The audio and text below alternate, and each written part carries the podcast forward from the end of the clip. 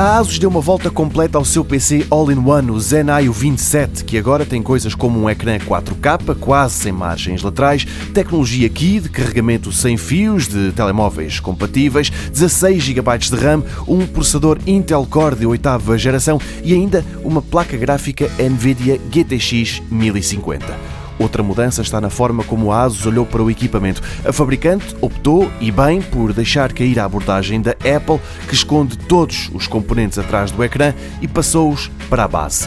Mas se nesse aspecto deixa cair a inspiração da marca californiana, também foi capaz de a ir lá buscar quando fez a abordagem ao armazenamento.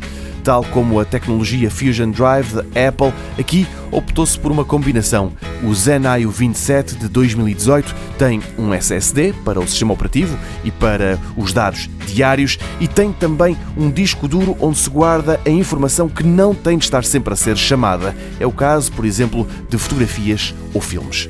A quantidade de portas disponíveis também é importante, quantas mais, maior conectividade. O Asus Z272, como também é chamado, tem uma entrada Thunderbolt 3, que tanto dá para carregar dispositivos como ligar dois ecrãs 4K através de uma placa gráfica externa. Tem também três portas USB 3.1 e ainda uma outra USB 2.0 normalíssima. Este computador all-in-one já está à venda em Portugal. O preço do modelo base deve rondar os 2 mil euros.